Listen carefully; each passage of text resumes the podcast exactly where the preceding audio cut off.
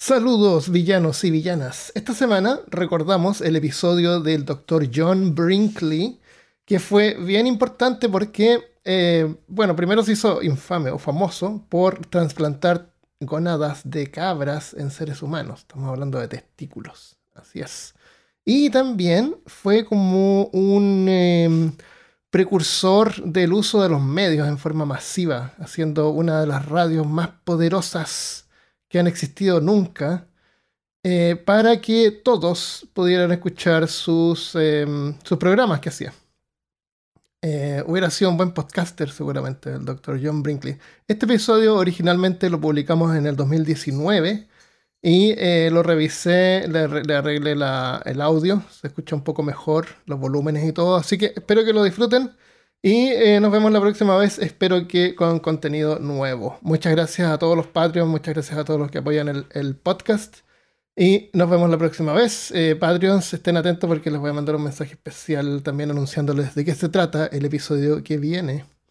Bienvenido y bienvenida al episodio número 91 de Peor Caso. En este episodio, el infame Dr. John Brinkley. Usted es tan joven como sus gónadas. Hablándote desde los lugares más caprinos de Austin, Texas, soy Armando Loyola, tu anfitrión del único podcast que entretiene, educa y perturba al mismo tiempo. Junto a mí esta semana está Christopher Kovacevic. Señoras y señores, acérquense, lleven su tónico de peor caso, cura la calvicie, cura la ceguera, cura su masculinidad, desarrolla músculos y saca pelo en pecho. Señores, acérquense, acérquense. ¿Cómo vamos a vender que crece pelo si yo no tengo pelo, Christopher? Qué responsable. La gente se va a dar cuenta que no funciona. no, pero es que ah. podemos hacer un antes y un después. Ah, puedo salir con una peluca. Eso. Yo era así y ahora soy claro. así. Y gracias al doctor Christopher. recuperado. Con su tónico milagroso. hombre. Oye, Christopher. Este episodio hay algunas palabras que no deberían estar en la misma frase. No es, yo diría, no, es así súper ofensivo, pero podría ser eh, no indicado para escucharlo en el trabajo sin audífonos. O en el Uber. O en el Uber o junto a tu abuelita. Eh, esta historia comienza a fines del siglo XIX en Estados Unidos, en una época sin regulaciones donde cualquiera con ansias de emprender podía hacerlo, incluso aprovechándose de la ingenuidad de la gente. Fue también un periodo donde uno de los más ingeniosos fue capaz de abrirse paso, creando sus propias oportunidades y sin querer nos dejó un legado cultural que nos impacta aún hoy en día, 100 años después. En Carolina del Norte, un día de verano de 1885, nació John Romulus Brinkley. Su padre había sido médico en la Armada Confederada. Cuando John tenía 5 años, su madre murió y su padre murió cuando él tenía 10 años. Se crió con su tía Sally en el condado de Jackson, en Carolina del Norte. De niño era inquieto y soñaba con hacer algo importante en su vida. Soñaba con liberar a los esclavos, iluminar al mundo, sacrificarse por su gente, sanando a los enfermos. Eran pobres y para los 16 años fue forzado a dejar la escuela y conseguir un trabajo. Trabajó como cartero y operador de telegramas en Western Union.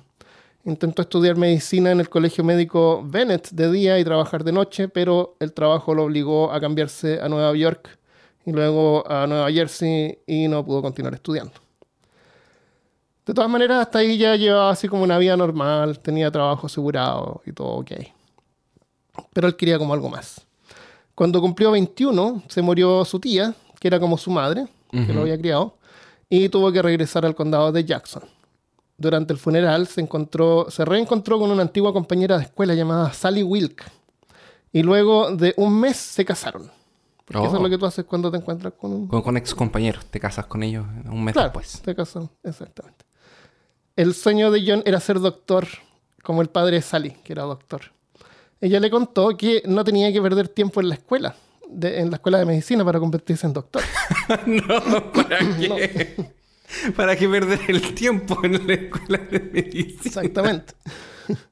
en, ese, en ese tiempo, por 1890 varios estados todavía no aprobaban el requerimiento de licencias oficiales para doctores, porque los nerds que estudiaban no tenían más derechos que el hombre común. Así que cualquiera tenía la libertad de declararse doctor si quería. Cualquiera podía tener una profesión de médico y practicar en cualquier lugar, incluso sin responsabilidad si el paciente moría. Pero tendrías que haberte puesto doctor Christopher antes de tu nombre. Oh. Así era. Era, era, era. En ese tiempo, cuando decían que era el país de la libertad, era el país de la libertad. Era- de verdad era el país de la libertad. Era de verdad, claro. Así que John Brinkley solo puso el término doctor antes de su nombre y trabajó como médico viajero en un vagón junto a Sally. Ese era el típico doctor viajero que llega al pueblo en un vagón tirado por caballo. eh, abre el vagón, lo convierte como en un escenario. Es- ah, es el que vendía pomadas y cosas claro, así. pomada, frasquitos y Ah. eh, aceite de, de serpiente, le llaman snake oil. Que es una, una cosa que cura todo. Es como en. ¿Tuviste de Django Libre? Sí, parece que sale algo así, ¿no? Ah, El- el, doctor era un médico doc- viajero. Era un dentista. De hecho, tenía un dientecito arriba. Ah, del- era dentista, ya. Sí, sí, pero él era legítimo, era dentista de verdad. Ah, ya. Sí. Pero en, la, en el Imaginarium de Doctor Parnassus, ¿no has visto esa película? Mm, mm. Que es mandatoria. Tengo que verla entonces. Es súper buena. Eh, aparece ahí el actor, hay uno de los actores que se murió durante el durante la filmación. Parece. Y lo reemplazaron y la y contrataron a, a ¿cómo se llama este que es el pirata? A Johnny Depp. A Johnny Depp. Claro, pero a otro más también. Entonces es como que cada vez que entra al Imaginarium como que cambia de forma, pero se parece un poco. Ujú. Entonces, como medio confuso. Pero es buena la película. Y ellos llegan a un pueblo. El- lo que, lo que, la forma en que funcionaba normalmente llegaban, un, uno de los integrantes bailaba o hacía acrobacias, así como para llamar la atención, juntaba una audiencia para el show. Y, y luego, cuando iniciaba el show, eh, Sally, por ejemplo, eh, actuaba como si fuera una mujer noble, así como una mujer elegante que moría por falta de un tónico o una cura. Y ahí aparecía el doctor diciendo que si él hubiera, si ella hubiera tenido la cura, no hubiera muerto. Ah, Entonces ponen como un show así, claro. Y empieza a vender el tónico y la gente lo compra. Y más que nada, la gente en ese tiempo no había, no había nada que hacer. Entonces era como una entretención y como que lo, era como un pago por, la- por el entretenimiento. Como los Patreon que tenemos nosotros. Entonces él vendía su tónico y que curaba todo. Claro, nosotros llegamos a nuestro carrito. Claro. Caso. Abrimos. Claro. Abrimos. entretenemos por una hora acá. A lo mejor aprenden algo, tal vez no. Y lo que aprenden es de dudosa procedencia. Claro, pero les va a dar algo que conversar durante la comida con sus familiares y amigos. claro, su proceso. Entonces la, la gente compraba los tónicos. El problema es que John y Sally se dejaron de gustar. No, Ah. no se llevaban bien y se terminaron separando. Eh, tuvieron dos hijos, tuvieron dos hijas, pero Brinkley nunca más las volvió a ver. Eh, John persiguió su ambición de convertirse en doctor en, en forma un poco más seria. Se inscribió en un colegio médico en Chicago y en la Universidad de Medicina Ecléctica de Kansas City. Estas instituciones no eran conocidas, reconocidas por el AMA, Asociación Médica de América o Asociación Americana de Medicina, pero eh, medicina ecléctica sonaba legítima. En 1908 la medicina ecléctica era como lo que hoy se llama nutropatía, nutropatía, así como cosas naturales, ¿Homeopatía? nutropatía, te dan como hierbas y, y curaciones por, eh, por, por, eh, por hierbas y cosas así, Ajá. Eh, como medicina natural, porque como te digo, en ese tiempo no estabas, no habían doctores sólidos, o sea, en ese tiempo los doctores que eran como los verdaderos doctores les daban mercurio a la gente y les hacían sangrías. Entonces no era como que estos eran eh, menos tan menos legítimos, ¿me entiendes? Era como O sea, otra rama. Si a mí me ofreces tratamiento por sangría de mercurio o, O, una, una hierbita, un tecito. yo creo que el tecito lo el primero. Y, mu- y muchas veces puede funcionar mejor, porque más que mal, en la mayoría de estos tratamientos era algo que te daban mientras tu cuerpo se curaba naturalmente. Entonces habían casos en que un médico ecléctico podía hacer un mejor trabajo que un médico licenciado de la asociación médica. Después eso va a cambiar, obviamente, y la asociación médica es lo que hoy llamamos como medicina científica. E- Era lo más científico que había hasta ese momento. Y eso no lo hace menos peligroso. Eh, no recibió su título porque faltaba clases y se la pasaba borracho, era bueno para tomar. Tomaba mucho. De todos modos, le dieron un certificado de estudiante que le daba derecho a practicar medicina en algunos estados. Como en ocho estados voy a practicar medicina con un título de estudiante. Deberíamos nosotros tener títulos de estudiante. Yo sería eh, estudiante de, de electrónica sí. y diseño gráfico, que estudié como un año. Así que se fue a San Luis, donde mientras bebía en un bar, conoció a un hombre que tenía una mano. No es importante la mano, olvídate de la mano. Ya. Que se llama James Pero es eh, que todos Crawford. tienen por lo menos una mano.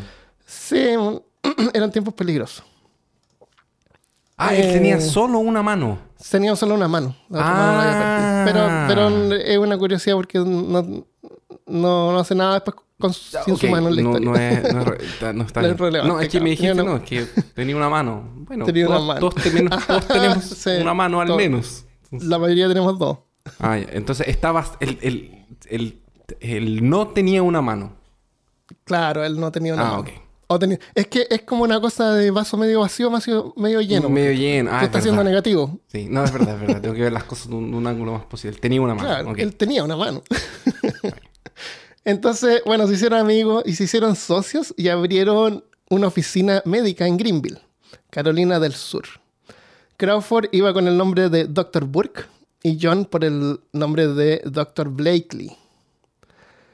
Espera, ¿y el, Llamaron- hom- el hombre, el hombre que tenía solo una mano era médico también? ¿O él se autonombró médico ahora? se autonombró para- médico, sí. Ah. Se- los dos se autonombraron médicos. Y llamaron su negocio de Greenville Electromedical Doctors. Oye, es como fundar peor caso. Es la misma Sí, historia. así, eh, conversar un poco en un bar y ya. El electromedical, electro, los eh, electromédicos. Armando quiere ser podcast, quiere ser podcaster. Pero claro, Sí, yo soy podcaster. Voy a ir por el nombre Armando Loyola. Y tú te puedes llamar Christopher Kovacevic. ¿Cuál será nuestro verdadero nombre, Christopher? no, ese es nuestro nombre verdadero. Eh, en ese tiempo la electricidad todavía era nueva y mágica. La gente creía que podía curarlo todo. Es curioso que cuando aparece algo nuevo, eh, hay un montón de gente que le tiene como un medio irracional. Así como, oh, los celulares producen cáncer. Y otros una excesiva confianza. Eh, mi padre nació en el 1911 y por un tiempo vendía equipos electrógenos en lugares rurales al sur de Chile, donde todavía no existía red eléctrica donde había gente que nunca eran dueños de fundos, gente que tenía dinero, pero nunca había tenido una ampolleta en su casa. Así que mi padre les instalaba una, sin compromiso, les instalaba un, eh, un equipo, un generador, y les ponía una ampolleta en el living y quedaba maravillado. Así que el día siguiente pasaba a cobrar el, el dinero. El dinero. Ponía a la gente que sabía que podían pagar. Sí. Y en ese tiempo eh, había gente que decía que la luz eléctrica producía cáncer. Que no era bueno tener esta luz eléctrica, mejor es las velas que producen humo. Claro. Pero sí, había esa discusión porque eso era lo nuevo en ese tiempo. Había esa como desconfianza. Está bien ser escéptico, supongo, pero ah, tiene un límite. Y después con el tiempo ya sabemos que no produce. En Estados Unidos, mientras tanto, eh, la medicina eléctrica era como la moda de ese tiempo. Habían doctores falsos vendiendo ungüento eléctrico, comida eléctrica, corset eléctrico. Habían avisos como forje su personalidad, magnetismo, vitalidad con rayos violeta. Electricidad puede hacerle más interesante. Cinturones eléctricos autoaplicables para la, cura, para la cura de nerviosismo y enfermedades crónicas, sin tomar medicina. Claro, te daban un choque eléctrico cada vez que te ponías Claro. nervioso. sí, cada vez que va a comer algo. claro, cada vez que te pones te da un choque eléctrico. Eh, agua irradiada eh, duplica el proceso natural. ¿De qué? Te toma ah, radiada con, con, eh, con radiación No, pero duplica Era el, agua el proceso natural de qué. del agua, de tomar agua. Era como el doble mejor de tomar agua. Eh, había un con eléctrico que te ponías en la cabeza mientras leías en tu casa y te hacía crecer el pelo. Oh, eso, eso parece interesante. Claro, había de todo. Estamos Eh, hablando de 1800, ¿cuánto? Estamos hablando de 1800. 80 O ya pasó eso. Eh, Estamos eh. en 1900 y alguna cosa. No, todavía estamos en el 1900, en 1908, Ah, ya. 1910 por ahí. El, ah, algunas cosas tenían la palabra eléctrico en el nombre y, y con eso era suficiente y otras como que si electrocutaban un poquito a alguien eh, sentían eso y, y creían que estaban siendo curados. Porque la gente se, se sorprendía por la sensación. La consulta de los electromédicos de Grimble estaba en el segundo piso de una zapatería. El doctor Blinkley, eh, doctor, sorry, ahora se llamaba doctor Blakely, Ah, a- ahora electromédico, vistiendo cotona blanca y una barba tipo Van Dyke es que, y que redondos. es, es mandatorio. usar Bata blanca, cotona blanca, eh, decían así como que si la, si la cotona así como que causa respeto, la- el proceso de curación ya ha comenzado. Ah, Eh, la barba tipo Van Dyke es como la típica. Si tú miras esa barba, vas a ver que todos los doctores en ese tiempo tenían la misma barba. Te hacía parecer doctor. Es como la barba. ¿Cómo, cómo dijiste tú? Era como la del barba del, del diablo cuando ponen esa barbita como chica. Como la barbita del diablo. ah, ya. Y lentes redondos. Eh, el doctor hacía algunas preguntas, tomaba notas y cobraba 25 dólares, que son como 500 dólares de hoy en día. Un montón de plata. El paciente pasaba al cuarto de tratamiento, donde el electrodoctor Blakely le aplicaba la medicina eléctrica que venía de Alemania. Ahora permíteme explicarte qué era esa medicina y cómo se aplicaba. Ok. Pero deja ¿Cómo crees tú que acomodarme un poquito. aplicaba? Sí. Te- tú Eh, entrabas y tenían como unos tubos de vidrio llenos de líquidos de colores. Ya, pero me imagino que eso era para Fernalia, ¿o no? Todo eso Era, era, el agua, solo... era la medicina de Alemania. La medicina eléctrica de Ale- el agua eléctrica de Alemania. ¿Y ¿Qué hacía la persona? ¿Le ponía la mano arriba del...? del- No, no. Con una jeringa grande sacaban eh, el agua de color, ¿Ya? que era agua con colorante, y la aplicaban en forma rectal. ¡No! O sea, un aplicador rectal gigantesco. o sea, la gente pagaba una- para un que le metieran agua con colorante por el trasero.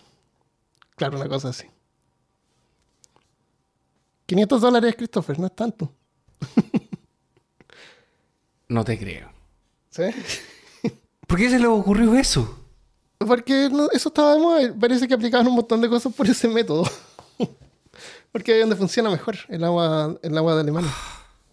A lo mejor había que hacerlo como más dramático. No, no te van a dar una pastilla por 500 dólares, por Christopher. Tiene que ser un, Ya, un- pero es que tampoco com- tienen que, que sea 500 así como- dólares para hacerme un, un- un- enema. No sé, ¿por ¿qué, lo hubiera, qué hubieras hecho tú para, para justificar tus 500 dólares por el, por el agua, por la medicina eléctrica? Ah, yo creo que lo habría hecho sentar en una máquina así como las de... Una silla. Como una silla eléctrica, una cosa así. No tenían tanto, si era, era igual barato tener agua con colorante nomás. Y la misma jeringa para todo. Ya, pero es que igual le puedes dar un vaso de agua, no sé, pero ¿por qué? Por el- ay, Podría, podría haber sido así como un vaso de agua que los pone a dormir y después les dicen que le hicieron el tratamiento. Claro, que le hicieron algo. Claro, no sé. Pero era, era lo que era lo que era. Le Igual, tatuaban no una cicatriz en el estómago. Claro, una cosa así. Eh, la práctica no les duró mucho y los arrestaron por Me fraude. imagino. Sí. Eh, la- así que luego de salir de la cárcel, parece que pasó unos días en la cárcel, conoció a una mujer llamada Minnie, que se llamaba Minerva. Ella sería el amor de su vida, pero también tenía el sueño de ser doctor. Por tres años viajaron por Kansas y Arkansas, donde como médico viajero y Minnie como su asistente. Minnie también ha actuado como partera. Hay gente que le ayuda a las mujeres a tener bebés, porque en ese tiempo la gente tenía los bebés en su casa. Sí. No hay razón para ir a tener un bebé al hospital. Eh, eh, Brinkley juntó dinero para comprar un diploma que le hacía más creíble hacerse pasar por doctor. El 7 de mayo de 1915, la Universidad de Medicina Ecléctica de Kansas le dio la validación. Le dio el, diploma. No, no tuvo que estudiar, le dio el diploma simplemente. Le costó 100 dólares, que son como 2.500 dólares de hoy en día. Y le daba eh, derecho a practicar medicina en varios estados. Así que se instaló en Arkansas con su práctica como doctor rural. Arrendó un caballo y de repente así durante el día eh, se montaba el caballo y salía galopando así como con urgencia al campo. Cosa que la gente que lo viera pasar así como, oh, está salvando, salvando vidas. Pero esperaba un rato y después volvía y después no, se subía al caballo y salía corriendo a cualquier lugar. Es como, es como cuando manejas Uber y, y ahí te andas paseando sin, sin pasajero por ahí.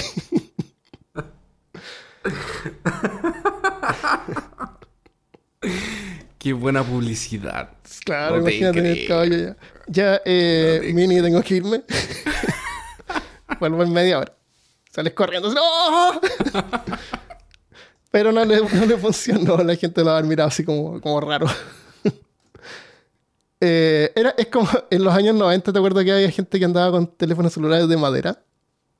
Ah, sí. Como para hacerse lo importante, para sentirse importante, hablaban. Eran teléfonos celulares falsos. Siempre había hay gente gente, había gente que ah, eh, iba al, al- cuando abrieron los shoppings, cuando abrieron los Mm. malls, eh, iban y llevaban bolsas vacías po, de las tiendas. Oh, también, de más que así como sí. de las tiendas caras Ya. Y eran solamente las bolsas. Pero Le les ponían así como una. algo adentro, Cajas, así como. para- bolsas, papel. unas no sé, cajas. Claro. ya, Para que, pare- para que la gente Para que estaban Sí, comprando. se paseaban Oye, adentro del hay mall. gente, hay gente que va al supermercado y lo llena de cosas caras y después lo deja botado. Para que la gente vea así como, oh, mira, está comprando filete, filete miñón, no sé. Oh. Mira cómo echa esas cervezas acá. Qué horrible, ¿por qué? ¿Por qué la gente necesita, necesita eso? Necesita No la admiración de, de los demás. Si Yo, no yo, yo lo que me, a mí lo que me pasa mucho es que como yo soy muy tentado y me gusta mucho como muchas cosas en el supermercado, es como que voy y lo lleno de galletas y cosas así. y después cuando voy llegando a la caja como que me voy arrepintiendo pues, y lo voy sacando del sacando cosas. Voy sacando cosas. Es peligroso ir al supermercado sin comer primero. Sí, también. Sí. Pero sí, siempre hay gente así que necesita la atención, necesita como pretender. No sé, triste. El, ah, eh, vivieron un tiempo en, eh, en Kansas. Bueno, se fueron de ahí. Vivieron un tiempo en Kansas y Brinkley consiguió un trabajo como médico de animales en una planta de procesamiento de carne. O sea, procesaban carne y ya habían hartos animales ahí que estaban ahí hasta que, hasta que los, los procesaban. Así que se pasaba la mayor parte del tiempo en una oficina que tenía una ventana a un patio donde había un montón de cabras. Y se la pasaba mirando cómo se apareaban las cabras. Decía que estaba sorprendido por su considerable lubricidad. y también notó que entre todos los animales, eh, las cabras eran las que menos se enfermaban. Como resistentes las cabras. Yo cuando vivía en Alabama, eh, habían cabras en la casa en una, en una parte así como de. Era un- como una, una parcela así grande. Y había un, un lugar cerrado así como con reja y, y cabras adentro. Y las cabras estas tenían cuernos y de repente siempre tratan de agarrar pasto del otro lado de la, de la reja Ajá. y se quedaban atascadas con los cuernos. Ah. Entonces muchas veces pasa que si tú tienes un- una, una granja una parcela grande, eh, tú vas de repente y te encuentras con cabras muertas, pescadas en la reja. Porque gritan ahí, pero si no hay nadie que las escuche, ahí quedan. Entonces, en la mañana, como este era cerca de la casa, eh, uno las escuchaba gritando. Así que había que ir y sacarlas de la, de la reja. Y, y lo que hacíamos era, el- entre los cuernos le poníamos una madera. Con el papá de Michelle. Ajá. Poníamos una madera y la Ah, para que no ahí. pudieran. Claro, entonces no podía entrar y estaban todas las caras con una madera. es recuático. Y otro problema que a las cabras les pasa de repente que estos cuernos se enroscan y de repente se les entierra en la misma cabeza y sigue creciendo y, le, y les hace un hoyo. Se pueden producir infecciones y todo eso. Y- Así y que que- a veces que hay que cortarle el, cuerno. cuernos. Claro, les puedes cortar el cuerno. Les ¿Y tiene les- que les cortar el cuerno. No, es hueso nomás. Ah, ya. Es hueso, está pegado a la cabeza. Eh, así son las cabras, pero generalmente son re simpáticas.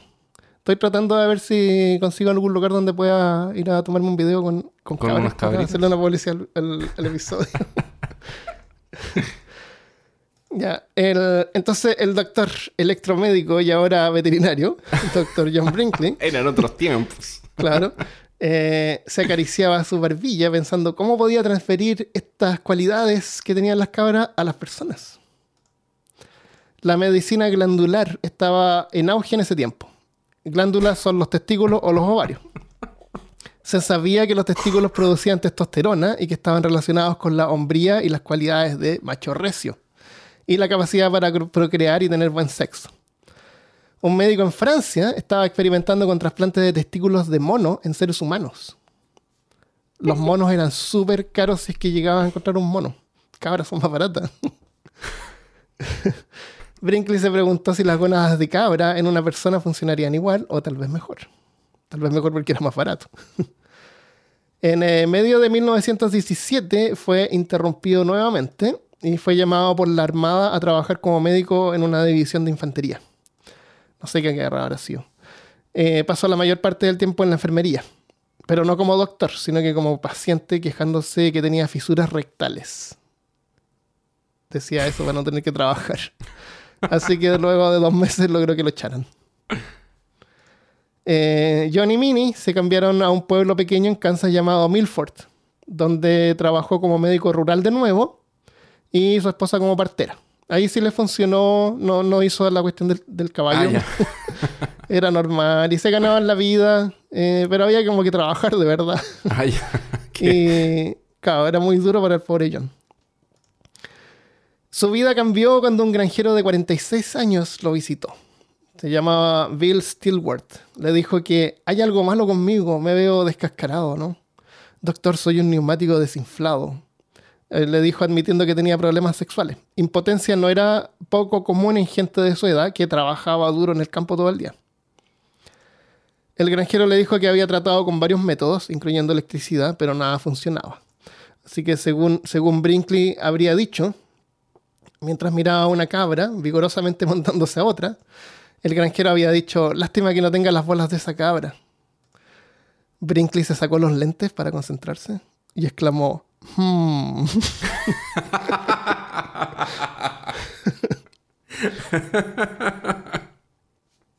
lástima. Hmm, qué lástima. Eh, según Brinkley, él le contó sobre la experimentación de trasplantes de gónada en Europa y el granjero le habría pagado a él para que le hiciera el procedimiento usando testículos de cabra.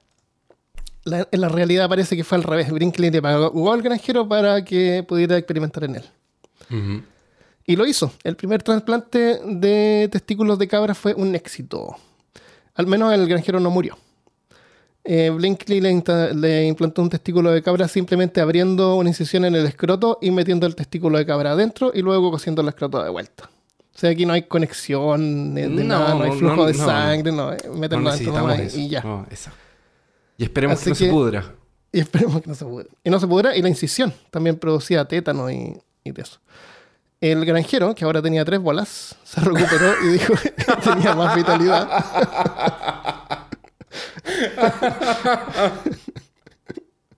la, voz se, empezó a pasar y pronto la esposa del granjero también le pidió eh, que trasplantaran ovarios de cabra para tener más vitalidad y fertilidad. No hacía muchos trasplantes de ovarios, eh, pero cuando lo hacía era, parece que era como una incisión en el estómago, como a la altura de los ovarios. Hacía como una incisión en la piel y metía ahí el ovario. No sé qué tamaño tendrán los ovarios, pero me imagino que son más chicos que un qué testículo. Sí, y ahí lo metía ahí entre medio de la grasa de la piel y la cosía. Eh, lo más cercano a, donde él creía que los ovarios estarían. ¿Ah? Si eso, imagínate que se pudre, se infecta, porque no tiene irrigación, pues entonces es una cuestión muerta allá adentro.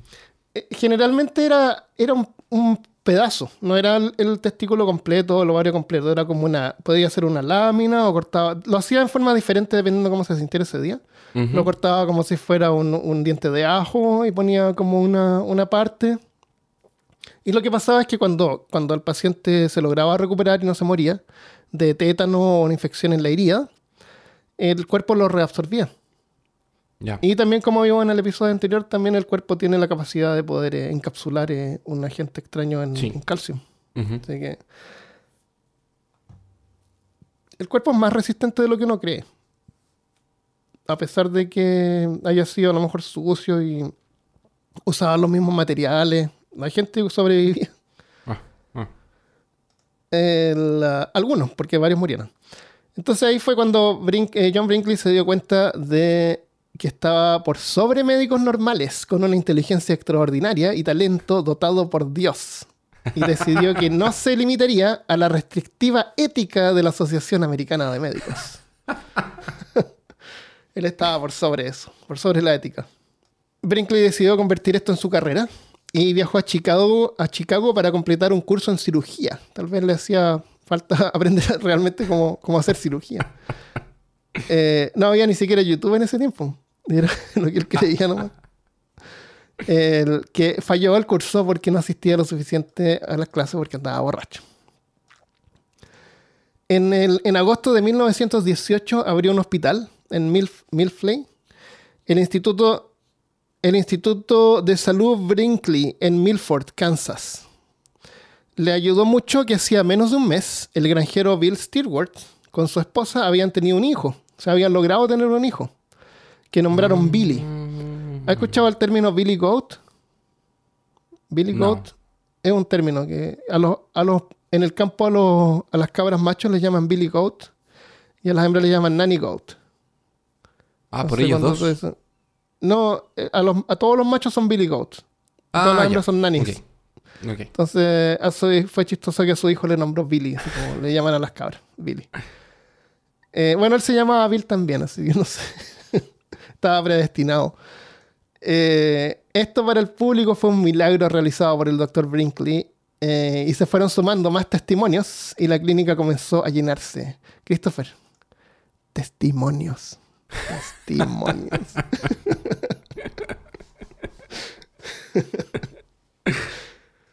Cobraba 750 dólares por operación, que son como ¿Qué? 14 mil 14 mil Estás dólares loco. de hoy en día. Estás De hoy en día. loco, Estás loco. Era como una cirugía para que- estética. Para que le pusieran un pedazo un de, pedacito de testículo, sí. testículo. Sí. Eh, Y cada vez gente- me imagino que era más chico el pedacito porque tenía que... No, depende Tenía que cómo se economizar sentía ese día. de- No, no, no, no. La, la forma, esto no lo escribí acá, pero te lo cuento. La, no sé por qué no lo debería haber escrito. Él, él tenía un montón de cabras afuera en un lugar. Y cuando tú vas a la operación, tú vas y eliges tu cabra. Tú podías ir y elegir la cabra Ah, que pero querías. claro, ¿por qué no pensé en eso? Sí, es como cuando tú vas a comer eh, langostas. ok. Entonces Espero tú que vas a s- las cabras y ver con cuál cabra te sientes así como conectado. Claro, espero que hayan hecho un, un costillar bueno después de la, de la Eh, operación. no, está, no está claro qué es lo que pasaba con la cabra, eh, pero parece que es- a lo mejor se la comían, no sé.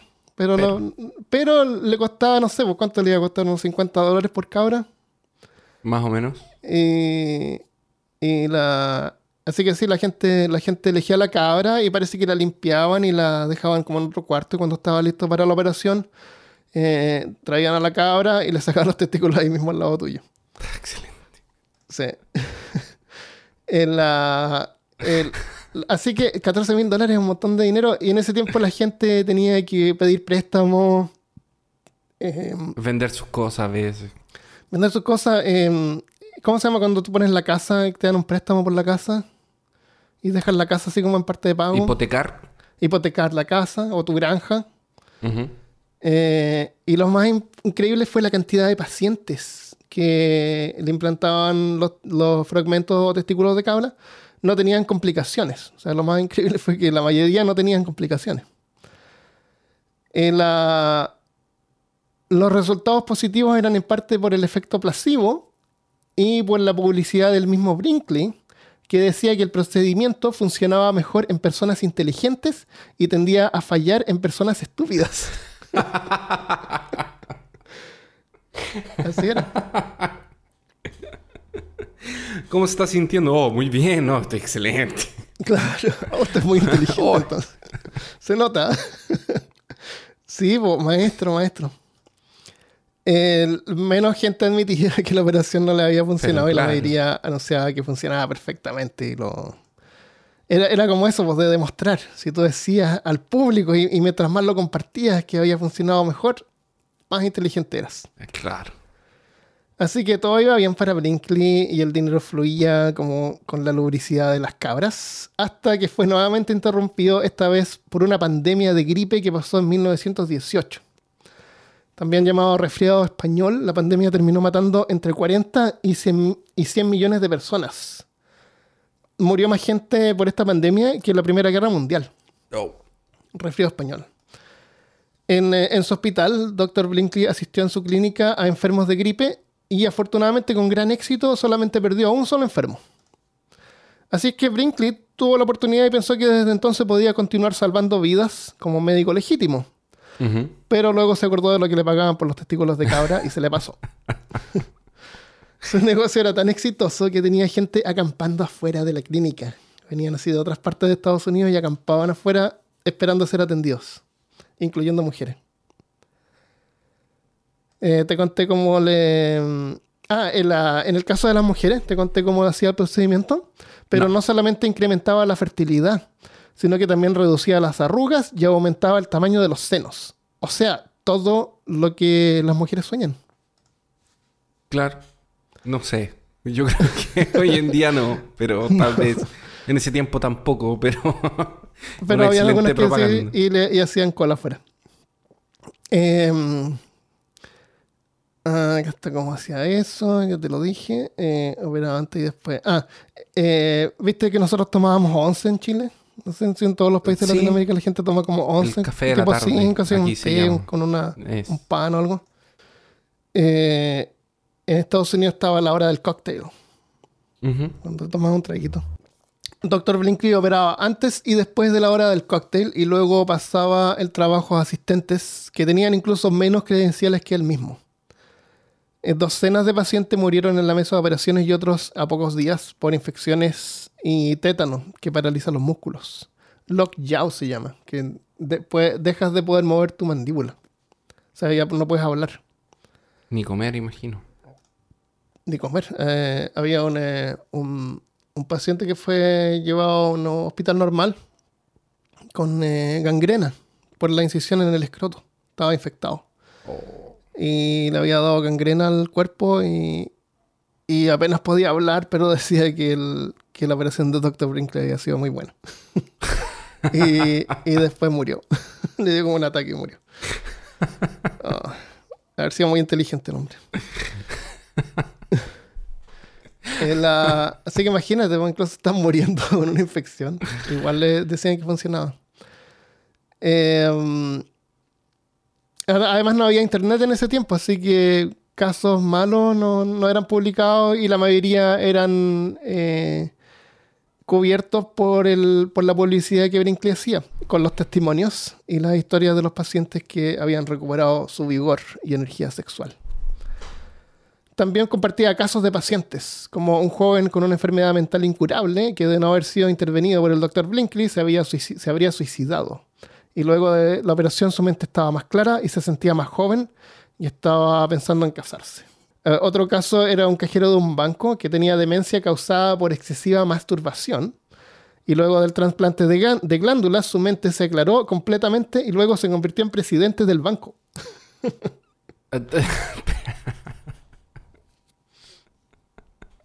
Un cajero.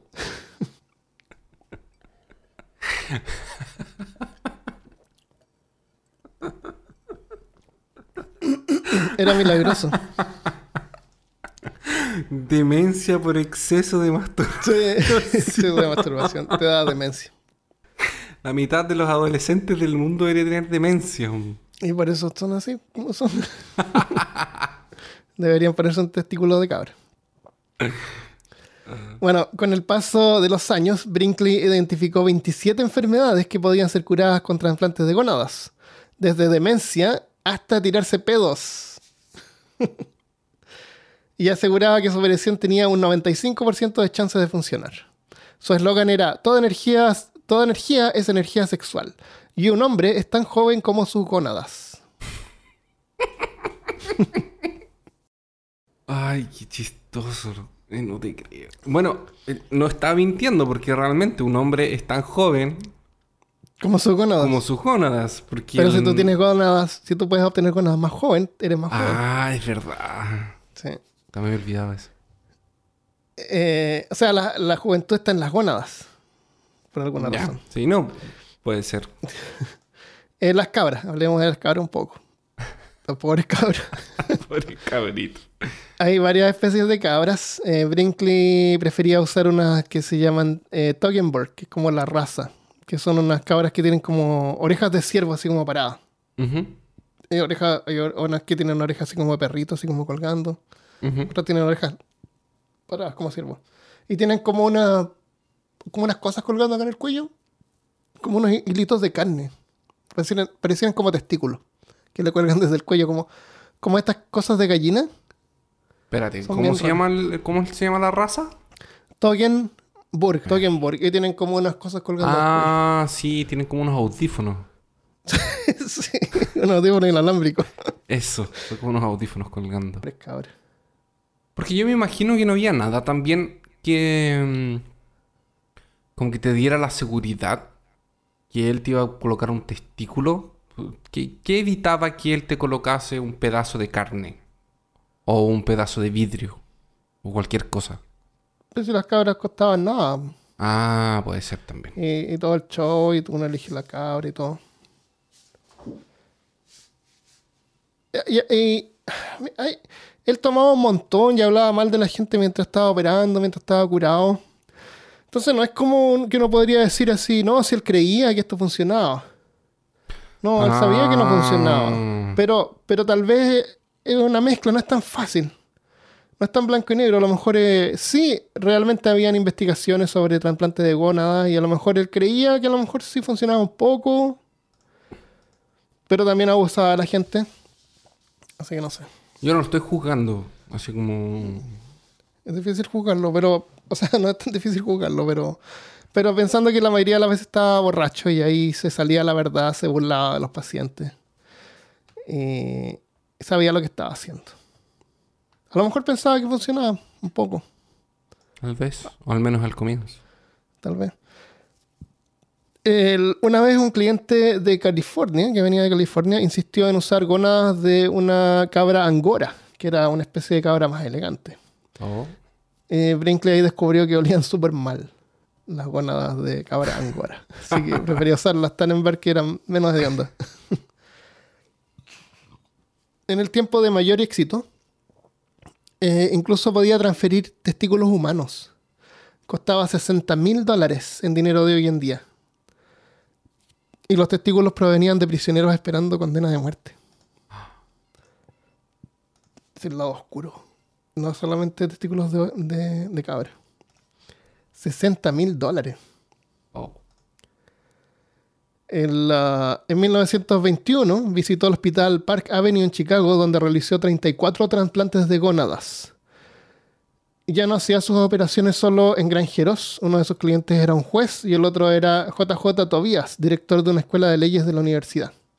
Tobías fue luego entrevistado por un periódico y declaró que se sentía 25 años más joven. Decía, soy un hombre nuevo, lleno de energía, listo para seguir trabajando. Estaba enfermo, viejo, desgastado, pero la operación de Brinkley me ha re- resucitado. El reportero le preguntó cómo se sentía, cómo se sentía ser viejo y luego joven otra vez. Tobías respondió, es glorioso, es maravilloso, casi increíble. Algunos que, que han puesto en duda la operación de gónadas deberían tratarla con respeto y la mayor admiración. Así que tenía ahí testimonios de gente importante que le da aún más credibilidad. Eh, y además el procedimiento ya no era solamente otorgar potencia sexual y fertilidad, ahora literalmente te hacía más joven.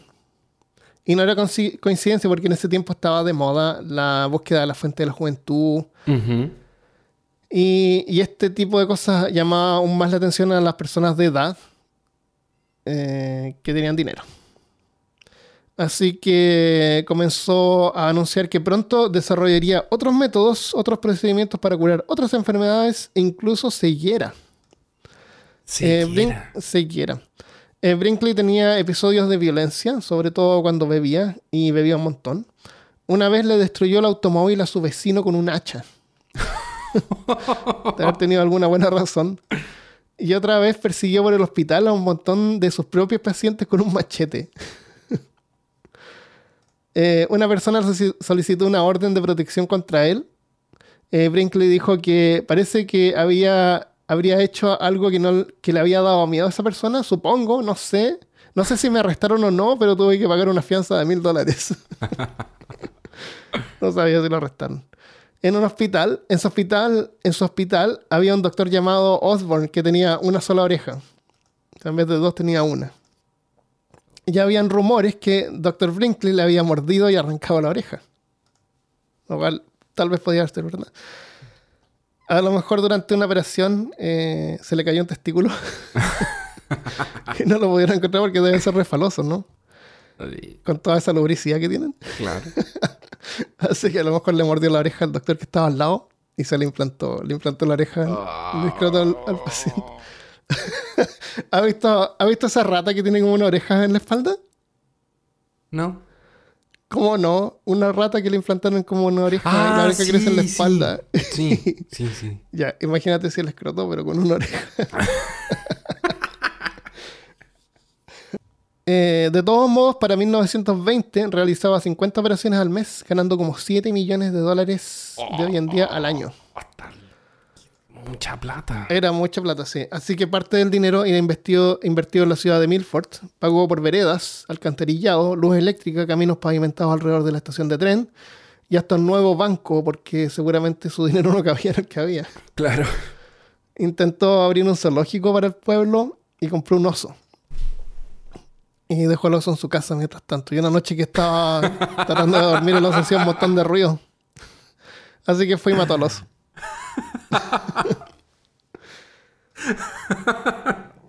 Mejor no tengamos zoológico. ¿Cómo me compró unos? Sí. Eh, mientras que Brinkley estaba viviendo el sueño y aprovechando de sus, de sus crédulos e inocentes pacientes, muy pronto una sombra oscurecería su futuro.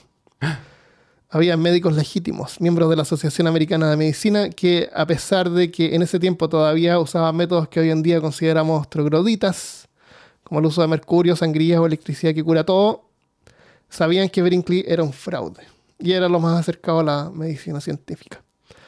Brinkley operaba a la gente famosa y ganaba notoriedad y también tenía los nervios para operar frente a médicos legítimos, ofreciendo demostraciones. Una vez eh, mostrando el procedimiento que supuestamente duraba como 15 minutos, tardó más de 45 minutos por complicaciones.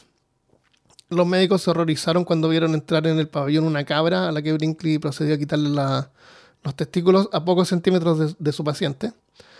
La forma en que se excusó por los inconvenientes fue diciendo que eh, había sido una suerte de haberse encontrado con las dificultades durante la demostración, porque le había permitido demostrar sus habilidades para resolverlos y si cualquier médico tenía problemas podían consultar con él. Así que siempre tenía una forma de sacarse los pillos. Eh, Eran puros médicos que tenían celos de la fama y fortuna de este, de este honrado y esforzado médico Claro, gringo. este, este tipo de personas con dos testículos. Exactamente. ¿Qué, qué más se puede esperar de alguien con dos testículos? Él nunca se hizo la operación a sí mismo. Me imagino. A lo mejor era, era lo suficientemente hom- hombre. Tuvo un hijo, Claro. se llamaba John. No lo necesitaba. Tenía dos hijas también que nunca vio. Ah, ¿te eso acuerdas? sí. Pero con Minnie tuvo una- un hijo, se llamó John. Uno de los médicos que veía con más escepticismo el trabajo de Brinkley era Morris Fitchbin, el editor del periódico de la Asociación Americana de Medicina. El Journal, como una revista mensual. no sé, como un libro que publican. Fitchbin declaró que, que Brinkley era un fraude y solicitó a las autoridades que le quitaran la, lic- la licencia que le permitía operar como doctor. La afirmación de Brinkley de que su procedimiento podía curar eh, afecciones que iban desde la locura hasta el acné, hasta la gripe, presión arterial, eran solo charlatanería. ¿Cómo le podían quitar el- un título que él mismo se había dado? No, no, le podían eh, suspender el permiso. Pero si No, no, no, no, no, no, no, no. Él tenía una licencia de la que había comprado. ¿Te acuerdas que él compró Ah, es verdad, el, compró una el licencia, diploma? Es verdad, sí. Claro.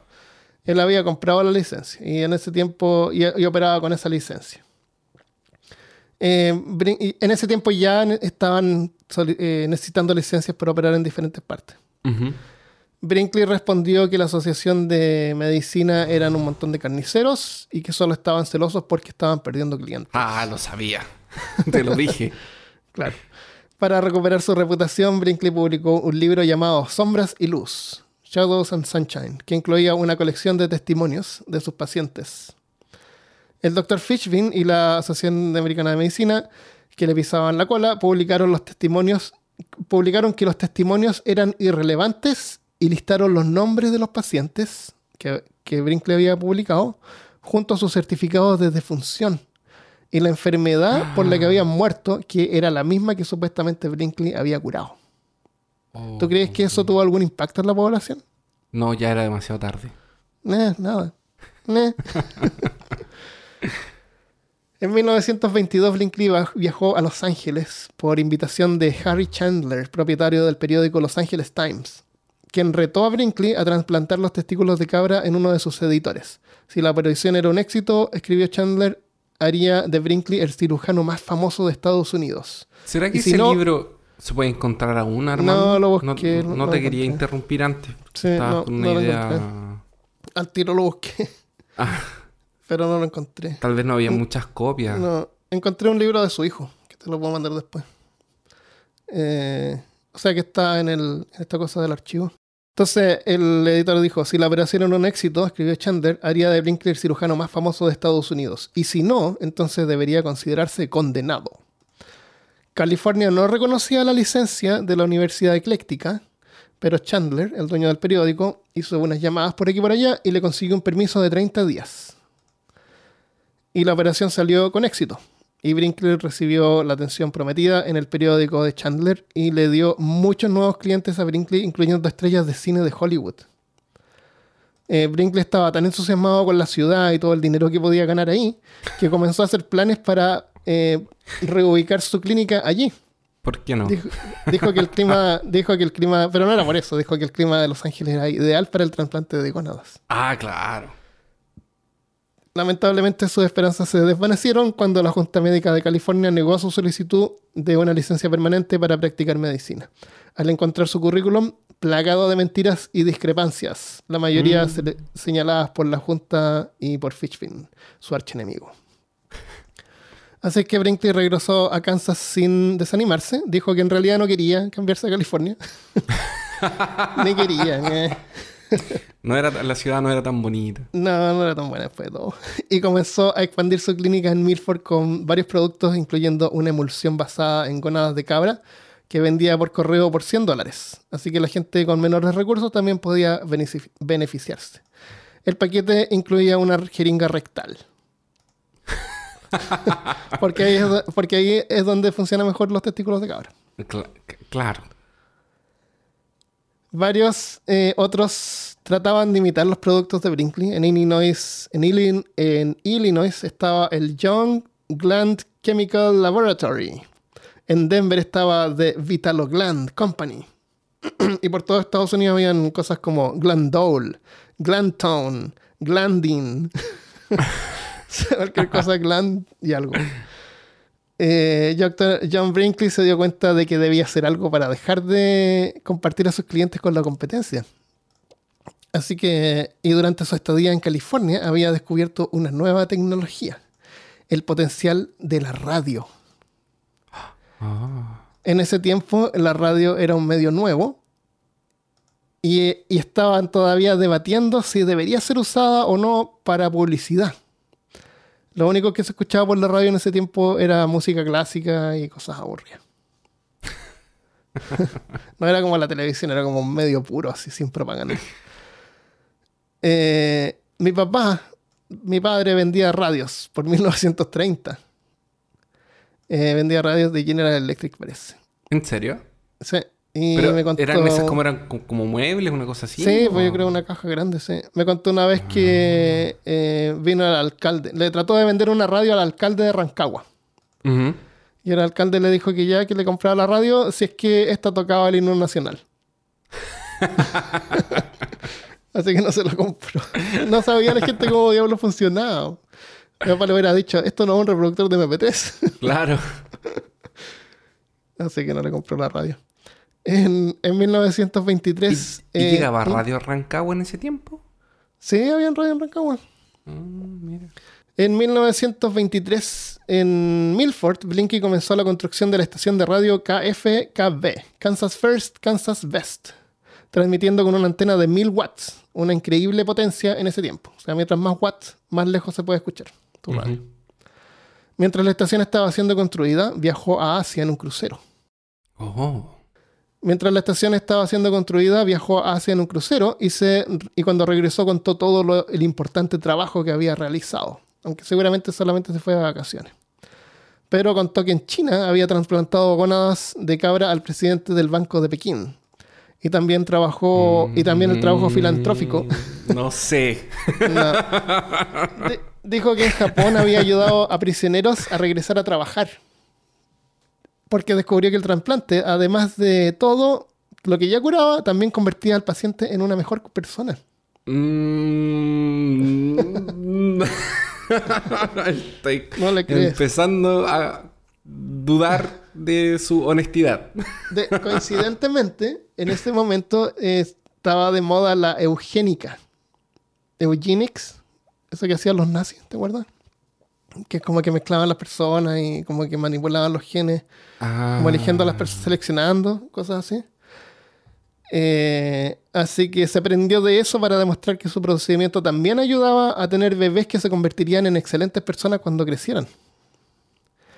Pero mientras que Brinkley estaba de viaje por Asia, un reportero llamado Jerry Thompson publicó un artículo donde exponía la obtención de diplomas falsos en Estados Unidos. El artículo mencionaba que había unos 25.000 doctores falsos en Estados Unidos en ese momento. Muchos habían comprado los diplomas, como Brinkley, y otros tenían diplomas legítimos de doctores que habían fallecido. Se los compraban a las viudas. Ah, y se cambiaron el nombre. Claro, y seguían practicando. Y tenían su diploma verdadero. Otros eh, pagaban por las respuestas de los exámenes médicos para obtener títulos legítimos, pero por medio de fraude. El artículo no nombraba directamente a Brinkley, pero mencionaba el mismo lugar donde él había obtenido su diploma en 1915 y sabía que podía representar un problema mayor. Y era solo solamente cuestión de tiempo hasta que Brinkley sería mencionado y justo cuando estaba expandiendo su negocio. Oh. No pasó mucho tiempo hasta que Brinkley fue mencionado y, y expuesto como un fraude. Esto era mientras la nueva radio de Brinkley ya estaba iniciando, así que partió acosando reporteros, acusándolos de estar en coalición con la malvada Asociación Americana de Médicos, que llamaba un monopolio contra el interés público, porque quería que los doctores tuviesen licencias aprobadas por ellos mismos. No, por man, pero ¿cómo? ¿Quiénes son ellos para decir que tú puedes Exact- ejercer medicina? exactamente, eso es. ¿Quiénes son ellos? Corta, corta carnes, le decía. Claro. Est- Esto debe, decir- debe haber sido muy, muy gracioso porque me imagino como una pelea entre youtubers.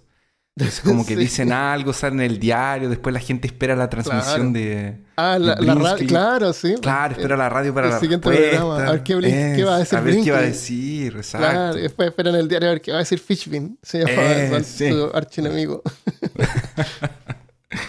no hemos cambiado nada. Como bueno. seguir los threads de Twitter. Sí, Y sí. leer solo por leer, solo por el... Oye, si pasa algo, yo espero a las- al, al siguiente programa de No Agenda. a, ver qué, a ver qué van a decir ahí.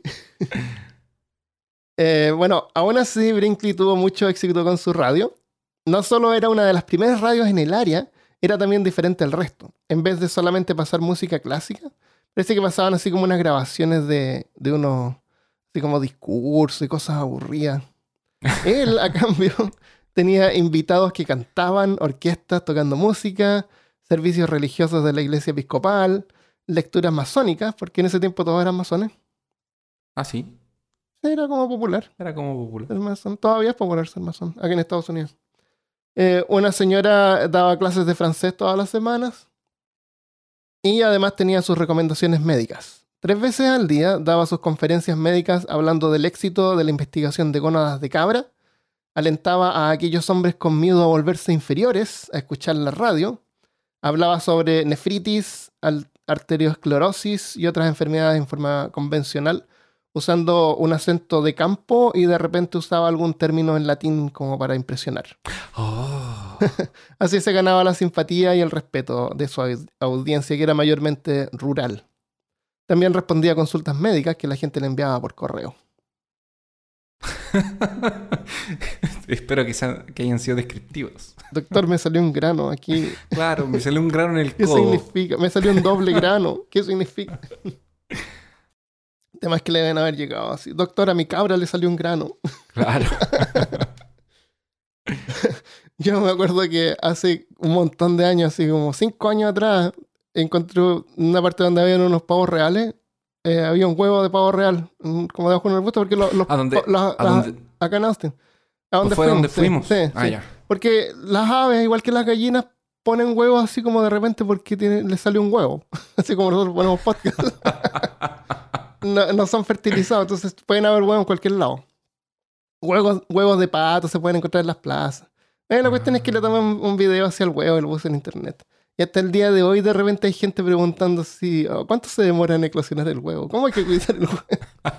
Debe haber sido gente que ha encontrado huevos y quiere saber. Y Y que no buscan en, YouTube así, ah, huevos de pavo real. Huevo de pavo. y yo real. soy el experto de los huevos de pavo real ahora. Ah. Ya, bueno, mientras tanto, en julio de 1924, un jurado de California comenzó a perseguir a los que tenían prácticas falsas y hasta solicitaron en un momento la extradición de Brinkley. Pero el gobierno de Kansas denegó la extradición diciendo que el Estado se alimentaba de la práctica de Brinkley y lo tendrían hasta que se muriera. En ese momento lo amaban porque él igual daba como de... eh, gastaba en, eh, en mejorar eh, su El- ciudad y su La estado ciudad. mm. era dinero que le llegaba al Estado. Brinkley festejó su victoria diciendo que la persecución no era más, más justificada que la persecución de Cristo, comparándose con Jesucristo. Ah, no, ese es un Twitter de Trump, espérate. Ah, no, no, está bien, es de Brinkley, sí. Eh, la, gente, la gente confiaba en él y él hablaba de forma muy cálida y personal. Decía cosas como, un ave roja y su pareja están haciendo un nido junto, justo fuera de la ventana de mi cuarto. Usted, por el bien de su salud, ¿estará con nosotros este mayo? Oh, note la diferencia entre un caballo semental y uno capado. El primero se para erecto, con el cuello estirado y la, menela, y la melena ondulando, golpeando el piso, buscando la hembra, mientras que el capado está medio dormido, cobarde. Hombres, no dejen que esto les pase a ustedes. ¿Capado es castrado? Capados castrados, sí. Ah, ya. Así vendía sus cosas. Era un buen como- vendedor, al menos. excelente vendedor y, pro- y precursor del marketing en radio. Así como el procedimiento se hacía popular en otras partes del país, varios doctores, estoy haciendo Un- entre, entre comillas, comillas. en el aire, tenían sus propias variaciones, pero en algo que se diferenciaba a John Brinkley era la honestidad al hablar, al hablar abiertamente sobre las necesidades sexuales de la mujer. Y esto es verdad. Decía cosas como, no tenga la impresión de que las mujeres son icebergs y se contentan con maridos impotentes. Sé de muchas familias en las que las peleas y discusiones son debido a que el marido no es capaz de funcionar apropiadamente. Muchas mujeres vienen a verme y me dicen, doctor, mi marido no está bien. También prometía que cualquier mujer que venga a mi clínica con su marido podrá, podrá aprovechar mis muchos años de estudios y prácticas para mejorar su clítoris. Oh, No, no quiero imaginar cómo. tampoco sé. Nuevamente hablando abiertamente de la sexualidad femenina, cosa que comenzó a... Ah, maldición. Me imaginé. Nuevamente hablando abiertamente de la sexualidad femenina, cosa que comenzó a irritar a la Comisión Federal de Radio y también al gobierno de Kansas. De todos modos, era honesto en admitir que el sexo es una parte normal del matrimonio y las mujeres tienen también derecho a disfrutarlo. La radio de Brinkley era tan popular que recibía más de 3.000 cartas al día. La oficina de correos local no podía manejar ese volumen. ¿Qué, qué crees que hizo? Uh, tú cuando eh, recibes muchas cartas. Las devuelves. Eso podría haber sido. Pero no le quedó otra que fabricar una nueva oficina de correos más grande. Donde tenía una oficina, la oficina de Ah. correos tenía un- una oficina solo para, para él con varias Para secretarias él. que, Ah. que se dedicaban solamente a leer y filtrar la correspondencia de, de Brinkley. Y aún así, el volumen era excesivo para poder responderlas todas. Así que para solucionar el problema y también ganar mucho dinero en el proceso, en 1928, 28, ¡Qué coincidencia! qué coincidencia, qué conveniente, lanzó un nuevo programa, la caja de preguntas de medicina. Durante el programa, él, él leía las cartas de los oyentes y de acuerdo a los síntomas que describían, el doctor Brinkley les prescribía medicina. O sea, en la radio, no les escribía de vuelta, sino que lo decía públicamente en la radio. Y les prescribía medicina, pero no cualquier medicina. Era medicina licenciada por Brinkley, que podía ser, eh, que se podía obtener en una de las más de 1500 farmacias que pertenecían a la Asociación Farmacéutica Brinkley. Oh. O sea, era, era su propia medicina. En el show leía la carta y luego decía algo como, probablemente tiene cálculos en los riñones. Mi sugerencia es iniciar el tratamiento con prescripciones 80 y 50 para hombres. También 74. Creo que será mucho mejor. Además, tome mucha agua. la gente que escuchaba se identificaba con los síntomas de las cartas y compraban en la farmacia la misma medicina, porque en ese tiempo Pero no se necesitaba obvio, receta. Es obvio. Ese era el, ese si a era usted el le duele la cabeza, oh, me duele la cabeza. Claro, se siente Usted le- cansado durante el Se día. siente cansado. Oh, estoy muy cansado. Y le duele el codo. ¡Ah! Me duele el codo. Entonces usted tiene. Tiene una Una mano en el, en el deficiencia. extremo de su brazo. Hay una mano. Entonces usted tiene la deficiencia número 73. Entonces este tiene una mano. Oh, imagínate. Sí. El problema es que no eran pastillas de azúcar así como en la homeopatía. Esta era medicina real. Así que Fitchvin y los, y los de la Asociación de Médicos se horrorizaron cuando prescribía por la radio sin siquiera ver al paciente personalmente. Armando, ver al paciente es cosa del pasado. La gente hoy en día entra Es, a. Google. Estamos en el Doctor futuro. Google. La radio. Como, es como cuando la gente entra a internet y coloca sus síntomas. Oye, eso es lo peor que alguien puede hacer. Si se siente enfermo, ir a mirar en internet. Que va, va a encontrar horrores. Va a encontrar que, está, que está a punto de morirse. Exacto, porque es, es así que funciona el Sí. algoritmo de, de- de búsqueda. No, él no, no, no va a entender. O, o buscar en MedicalDB, la base de datos médica. punto .org, También. MedicalDB.org, no buscar ahí. Yo, yo siempre, yo, yo creo que un, algo que, deberíamos hacer es, fui al, al doctor siempre y si, n- creo que no es eso o no sé, porque siempre dicen que es bueno buscar una segunda opinión. Y tú vas a un otro especialista igual y, ¿Y ves si él, él sí te dice lo mismo. Sí, eso es verdad. Eh, el problema es que hay gente que no tiene dinero o no tiene seguro para ir al médico. No le queda otra que la única opción es buscar en internet. Ah, es verdad. lamentablemente. Un paciente moribundo llegó a un hospital en Kansas. El médico que lo examinó luego contó, encontré al paciente profundamente colapsado. Su temperatura era espantosamente fría, sin pulso y aparentemente muriendo de un gran shock. Cuando le pregunté qué sucedió, el paciente susurró, tomé un poco de la medicina de Brinkley. el doctor revisó la botella de Brinkley número 50, medicina para el riñón, que el paciente que en el paciente le había producido síntomas como cólera y vómito con sangre, Oh. porque le había abierto una úlcera. Oh. Rayos X mostraban que el orificio pirólico, que es el ori- el- la abertura que conecta el estómago con los intestinos, estaba casi cerrado y pronto sería necesario operarlo para manualmente reconectar el duodeno, la primera parte de los intestinos, a la parte inferior del estómago. Oh. Queda rico. ¿Cómo diablos come uno cuando le hacen eso? Por, líquido nomás. probablemente. Muchas personas acudían a hospitales con problemas graves luego de consumir medicina de Brinkley recetada por la radio. Varios comenzaron a, a enviar cartas a los periódicos exponiendo la irresponsable práctica de Brinkley. La medicina de Brinkley era seis veces más cara que la regular, como 3 dólares 59.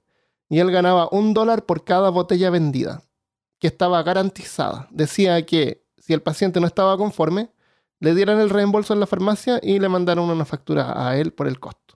Él lo pagaría. Qué honesto.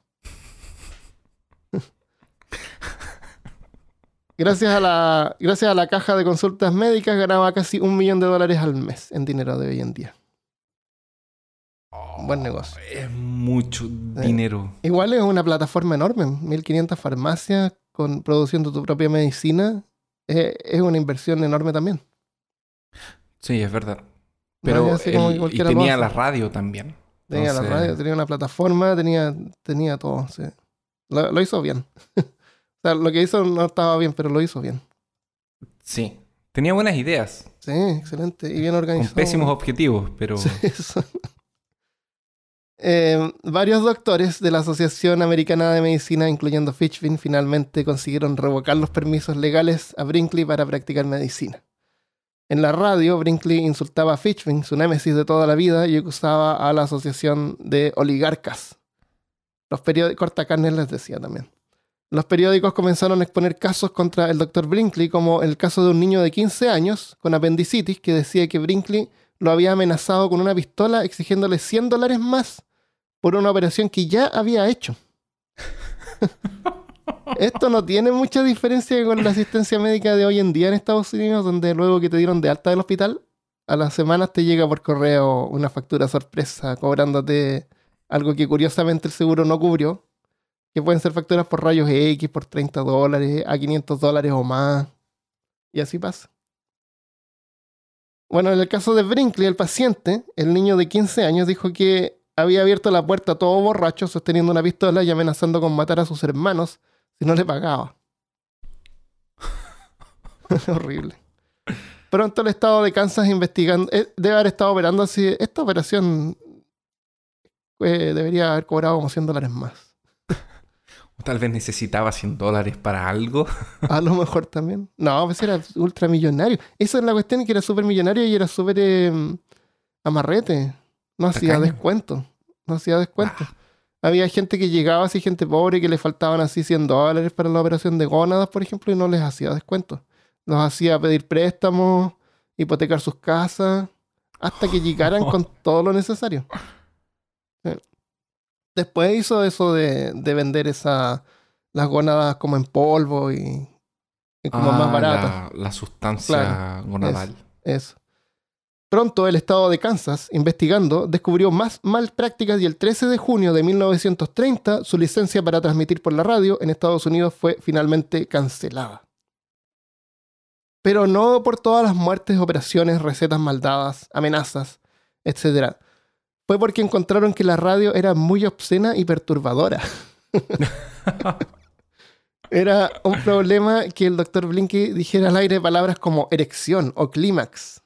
Eso fue lo que los horrorizó. Eso fue lo que. Eso fue la gota que rebalsó el vaso. Pero es terrible. Sí, horrible. los años 30. En ese tiempo nadie habla de esas cosas. No existe ese tipo de educación. Un caso que destacaron fue cuando una vez una mujer que tenía muchos hijos y no quería quedar embarazada, Brinkley por la radio le habría dicho: Le sugiero que esterilice a su esposo y luego estará a salvo. Siempre y cuando no salga al pastoreo con otras vacas y se meta con otro toro. Continuó transmitiendo mientras apelaba, acusando a la Comisión Federal de Radio de haber pagado entre 15 a 50 mil dólares para obtener los votos contra él para cerrarle la radio. Eh, bueno, hubo un juicio. Durante el juicio los acusados llevaron pacientes que, eh, que Brinkley había tratado. Un paciente contó que en vez de haberle cosido adecuadamente luego de una operación a la próstata, Brinkley había tapado la herida sangrante con un pedazo de goma de tacos de bota y lo había mandado para la casa. ¿Qué? Así, encontró un- una goma así que era como un, un taco de una bota y se lo puso así en la herida. Eso fue lo que contó el tipo en el juicio. No sé si será verdad. Puede ser. y yo lo no encuentro posible. increíble. In- o sea, no creíble. Es imposible que una persona se haya ido con eso. Ay, una pasó, de pero la gente, la, la gente que moría se moría por gangrena, por infecciones en, la, en las heridas que hacía. En, la, en los puntos, en la... En la era Pero como obvio, una- tenía una cabra al lado, le estaba poniendo. No, no, pero él, él también operaba por otras cosas y tenía un hospital. Esto fue una operación a la próstata. Y no sé, dicen que le puso así una, un pedazo de taco de bota. No, no, no, no es posible. No, No es lo puedes creer. Es como que tomaras una, una un corcho de vino Sí, y claro. tú qué se puede ir, ponía- señor, está todo bien. ahí, sí. No, no hay, no hay cómo, no, no existe eso. Esto aparece en, en el libro Charlatán eh, de Pop Brook, que es una, uno de los libros donde sacamos información. Esto fue lo que dijo el tipo en el juicio. A lo mejor no es verdad, pero fue lo que dijo el tipo en el juicio. Bueno, No sé. Los padres del niño de 15 años, también ese niño de 15 años que Brinkley había amenazado con arma, Ujú. también fueron. Contaron que tuvieron que ir ellos mismos armados al hospital a rescatar a su hijo. Eso sí lo creo. a, a rescatar al, al, Al hijo, al hijo que estaba recuperándose de la operación, que Brinkley le había cobrado 100 dólares más, acusando de que iba a matar a sus hermanos. ¿Te acuerdas? Los papás fueron armados, así con escopeta, al hospital a rescatar a su hijo del hospital. Oh. Fina- Finalmente, Brinkley invitó a los panelistas a presenciar una de sus operaciones de glándula en el hospital de Milford para demostrarles que era un doctor verdadero. Aceptaron, pero bastó con verlo operar para convencerlos de revo- revocar también su licencia médica, que le permitía operar en cáncer. Era horrible. y él tenía el hospital grande, así que no todas las operaciones las hacía él, pero las hacía cualquiera. O sea, la, la gente que tenía tampoco eran doctores. No mejoró mucho, parece, la... y después de que los invitó a ver un procedimiento. No. Así que sin licencia se dio cuenta de que la única manera de poder recuperar su licencia sería si él mismo pudiera escribir las reglas. O sea, tendría que convertirse en el gobernador de Kansas. Ta, ta, ta, ¿Por qué no?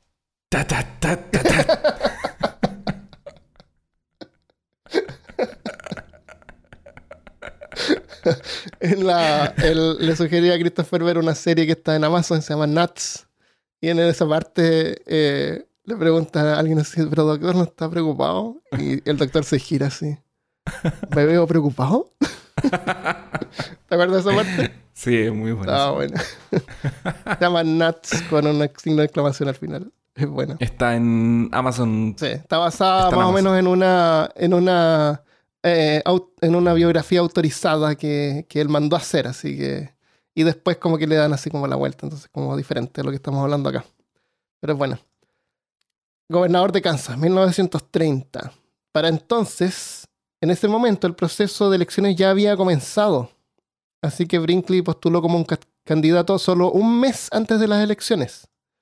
Su nombre no aparecía escrito en los votos porque ya habían sido impresos.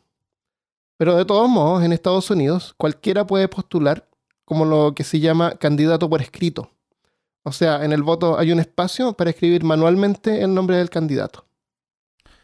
Mm. Y ahí uno puede escribir el nombre de quien sea, de cualquiera que quiera. Cualquiera puede llegar a ser eh, presidente si es que recibe suficiente, si es que la gente eh, escribe su nombre en el voto. Tenía a la población de su lado y su posición era que estaba siendo perseguido injustamente por la Asociación de Medicina y políticos corruptos. Prometió medicina gratis, hospitales en todas partes y más lagos para Kansas. Brinkley aprovechó su radio para convertirse en el candidato del pueblo. Su eslogan era Clean Out, Clean Up and Keep Clean, algo así como limpiar, limpiar y mantener limpio. Frase que supuestamente la había sacado de un frasco de laxante. Estaba en el baño así, ay, ¿cuál puede ser mi frase? Esto no lo van a saber los, la, gente más, más joven, pero Claro. antiguamente, ¿Ah? cuando uno iba al baño, Ajá, sí. en las casas que no existían revistas, porque eh, nosotros ya, ya habíamos pasado tanto por el calvario de ir al baño y no tener que leer, que Que- que Tomábamos- celular, sin celular. no existía el celular. Entonces, eh, tenías que leer, cuando ibas al baño no llevabas una revista, tenías que leer la composición del champú, del jabón. Bueno, ahí Eh. es donde aprendí eh, química. Lo, lo- lo- lo que dicen los paquetes de los confort, del papel Claro. higiénico, eh, de la pasta de dientes. Entonces, Cualquier Pero, cosa que estuviera al alcance de la, de la mano, del brazo. llegó un punto en, en- eh, al menos en, en mi casa, que nosotros nos apoderamos de un, de uno de los armarios de- del baño de mi mamá y poníamos revistas ahí. Ah, Entonces, cuando nos olvidábamos de llevar algo, había un revistero. Qué bueno. O sea, ¿por ¿qué, se, qué se supone que la gente debería hacer así como sentarse y mirar al frente, a la puerta? Claro. Entonces yo me imagino que él tal vez Como fue al raro. baño un día y no tenía nada para leer y de repente empezó a ver así, oh, una botella de un laxante. Y leyó y clean up, clean down y keep it Claro, clean. no me, me imagino que sí. En ese tiempo la gente leía también eh, el catálogo de Sears. Catálogo de Sears que salía así, creo que como tres veces al año. Que es un catálogo grande, así como una guía telefónica. Ajá. En el campo eso se usaba para leer. Y después cuando terminabas, tú arrancabas una hoja. una hoja que ya habías leído. Ah, Y la usabas para limpiarte. espero que no haya ningún producto que, que necesite, claro. que necesites. Pero eso lo usaban para ir al baño, ese catálogo. Eh, con, la popularidad, con la popularidad de Brinkley, los políticos se pusieron nerviosos, considerando que podría llegar a ganar el fiscal general y de algo para recortar sus votos. Teniendo en cuenta que sus seguidores eran la mayoría personas de poca educación, porque eran personas rurales, dictó que para que el voto fuera válido, el nombre de Brinkley debía estar escrito exactamente como J.R. espacio Brinkley. Así que todos los votos que dijeran John Brinkley, John R. Brinkley, Dr. Brinkley, Doctor de las Cabras o cualquier otra variación sería inválido. Eh, Brinkley, aparte de hacer, aparte de dar discursos en personas en diferentes partes, también tenía un camión con parlantes que se paseaba por diferentes poblaciones reproduciendo sus discursos y anunciando exactamente cómo debía ser escrito su nombre. ¿Te, te, fi- te imaginas estos típicos camiones que pasan así por los pueblos con altoparlantes anunciando cosas? Esto Sí. lo inventó él. Él inventó eso del Ah. camión con parlantes. También es una de sus invenciones. Y ahora se usa, cuando, sobre todo Sí, en partes rurales. eh, incluso cuando pasan anunciando, no sé, eh, Helados. Helado, no sé si helados, pero ah, en Curitiba había un auto que pasaba con, ah, con autoparlantes vendiendo mm, soño. Soños son como unos berlines, Para dormir. que es como un pan dulce con un relleno de, puede ser dulce de leche o, Oh, qué rico. o mermelada, cosas así, Mm. o, cre- o cremita. Oh, me. Entonces, eso se llamaba soño. Entonces, el auto pasaba y tenía un... Iba diciendo, es el auto de los sueños. ¿Qué cosa? es un auto que no habla y no sé, cosas así. Ay. Entonces era el auto de los... Salías corriendo a comprar sueños. Y ahí tú salías y hacías así como... "Eh". Casi me morí. y comprabas los sueños. Qué bueno. Bueno, los resultados tardaron en estar listos y finalmente Brinkley salió en tercer lugar. El candidato demócrata, que salió en segundo lugar por solo 200 votos, ni siquiera se atrevió a solicitar una nueva cuenta de los votos por miedo a que ganara Brinkley. Porque, de no ser por los votos que le anularon por estar mal escritos, hubiera ganado las elecciones. Y eso fue ilegal porque en el caso de los votos en Estados Unidos, lo que vale es la intención. Así que escribir Dr. Brinkley, John Brinkley, debería haber sido Mm. suficiente para que el voto contara. Y ahí se aprovecharon de él. Eso fue un movimiento más o menos ilegal. A lo mejor necesario un poco. Claro. El- en 1931, Brinkley tenía 46 años y millones de dólares en el bolsillo. Se podría haber retirado en ese momento y haber tenido así una vida cómoda y lujosa. Pero Brinkley no era de esos que se rinden. Y vio una oportunidad cuando el secretario de la Cámara de Comercio de la ciudad del Río, en Texas, le envió una invitación para reanudar sus prácticas médicas ahí, donde no habían leyes que se lo prohibieran. En, e- en ese tiempo estaban pasando por la recesión, esa es la gran recesión, así que habían un montón de, de ciudades que estaban tratando de buscar inversionistas. Y Brinkley era como una buena noticia para cualquier ciudad, porque iba, a llevar progreso a la ciudad duran- durante un tiempo en, en que no había dinero. Así que Brinkley aceptó la invitación y se cambió, al menos temporalmente, a Del Río, Texas, muy cerca del borde con México. Negoció una licencia con el gobierno de México para construir una nueva estación de radio en su lado del borde, en el lado mexicano. Fuera Ya que, de la jurisdicción de la Comisión de Radio de Estados Unidos. ya que no lo dejaban transmitir en Estados Unidos, entonces voy a transmitir desde afuera. Desde afuera. Eso es como lo que pasó en, eh, en Inglaterra. Y hay una película sobre eso de la radio Carolina, la radio pirata. Pirate Ya. Radio se llama esa, esa película. Donde muestran ese fenómeno que ocurrió. Eh, Viste que en Reino Unido son como unas islas, ¿no es cierto? Entonces, hay una. Hay una, una vez un tipo se puso con una radio en un barco en las aguas internacionales, justo, justo donde partían las aguas internacionales. Y ahí tocaban música pirata, porque tocaban música popular, ¿me entiendes? Pero desde ahí hacían show y los, y los invitados iban a la, a la radio, que era un, ba- un bote. No, mentira. y esa radio se llamaba Radio Carolina. Carolina o Caroline. Radio Caroline. Ay, Eh, excelente. Busca, busca esa película que se llama Pirate- eh, Radio Pirata o Pirate Radio. No, buena, voy a sí. buscar. Así que algo, algo así fue lo que pasó acá. Era la cuestión de ir a otro país. Vacíos legales. Claro, No exactamente. puedes detener las ondas de radio. Claro, vienen, provienen de aguas internacionales, así que fuera de la jurisdicción de. Eh, así que eh, Brinkley invirtió 350 mil dólares y comenzó la construcción de su nueva radio XER.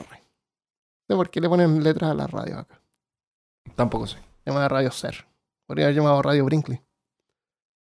Mientras tanto, continuó postulando para gobernador de Kansas un par de veces más. En 1992 salió de nuevo en tercer lugar y la última vez que trató fue en 1934.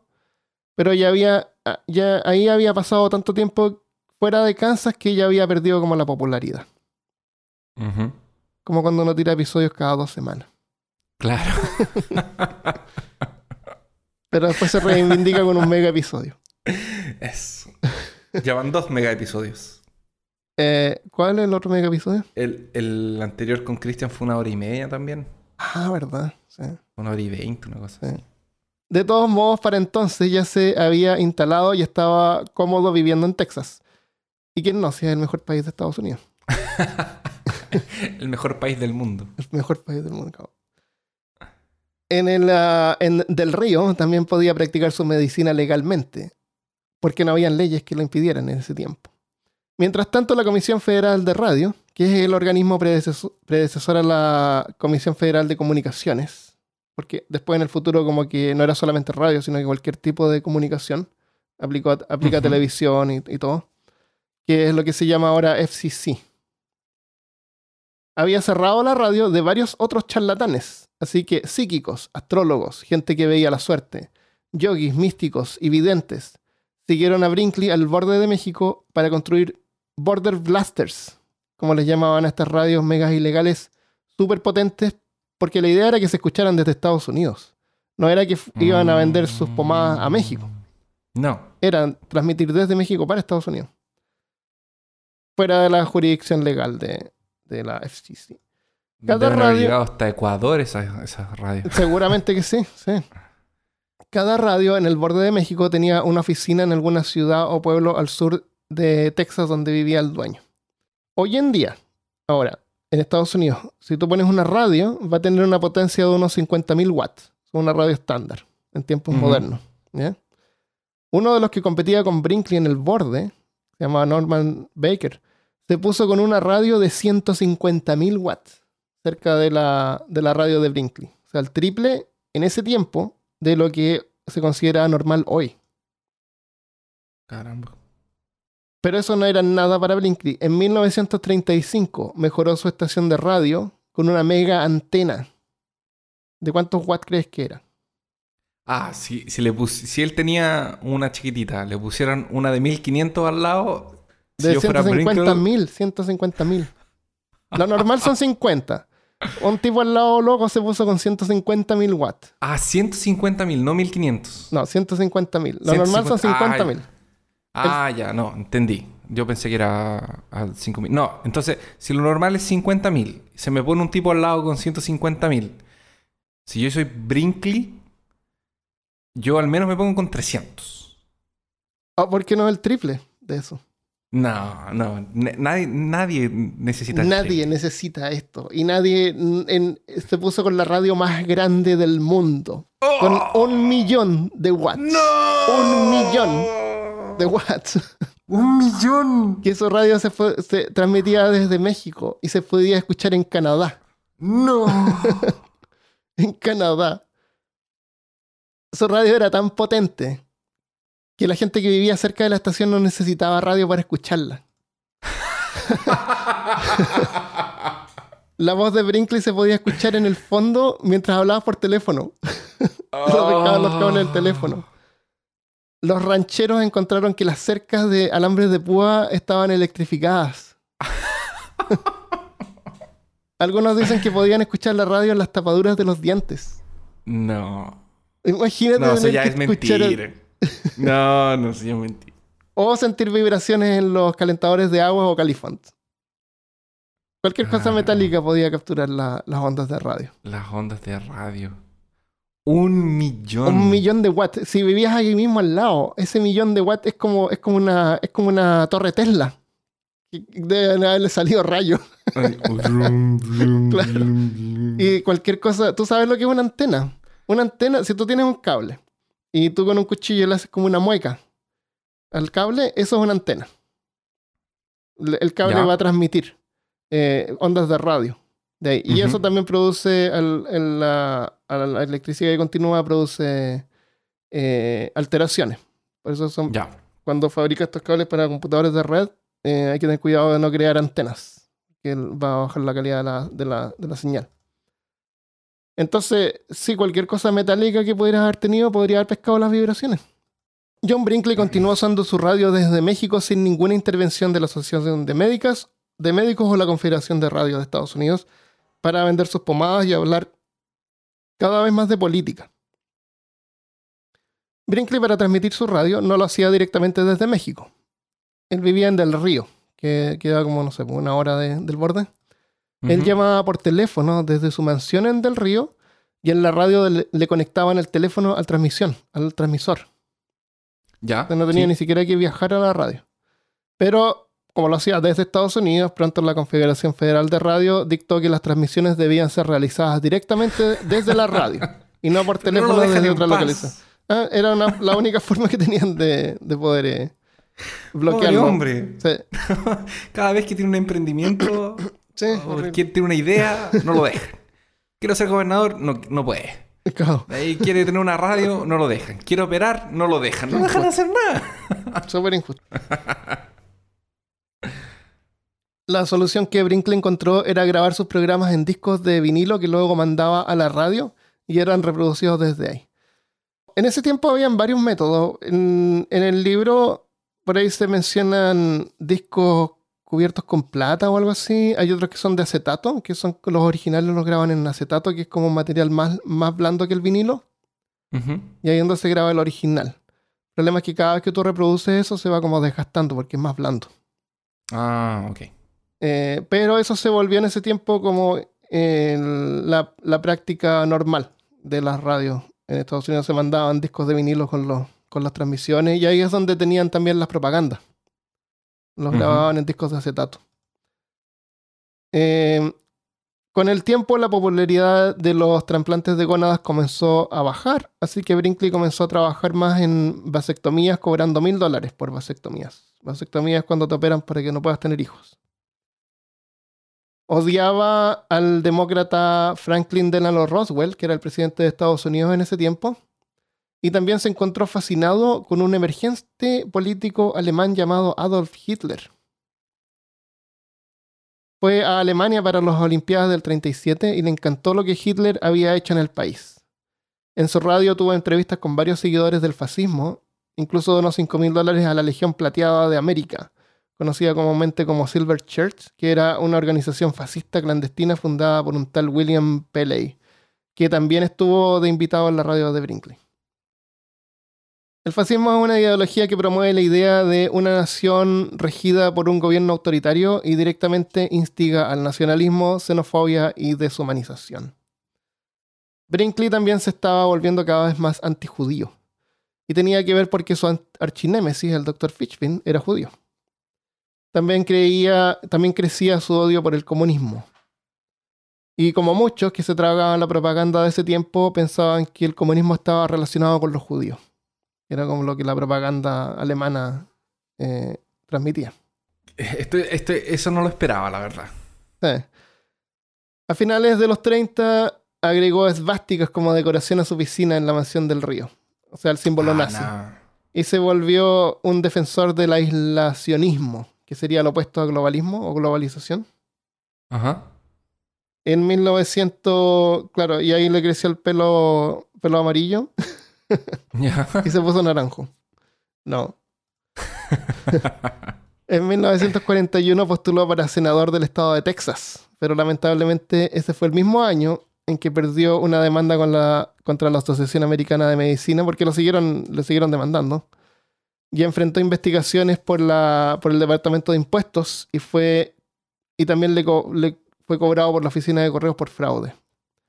A fines del mismo año, el gobierno de México hizo un acuerdo con Estados Unidos para cortar las radios renegadas del borde, denegando así a Brinkley su plataforma principal.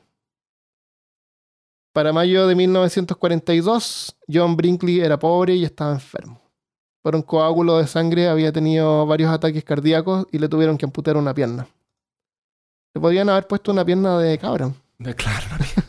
pero no tenía cómo pagarlo. Así que murió el 26 de mayo de 1942. Sus últimas palabras habían sido, si el doctor Fishbein va al cielo, yo quiero ir al infierno. No se preocupe, doctor, doctor. Eso, ahí murió. Su legado causó el daño y muerte de muchos pacientes. Dice que hizo más de 16.000 operaciones de glándula durante su vida.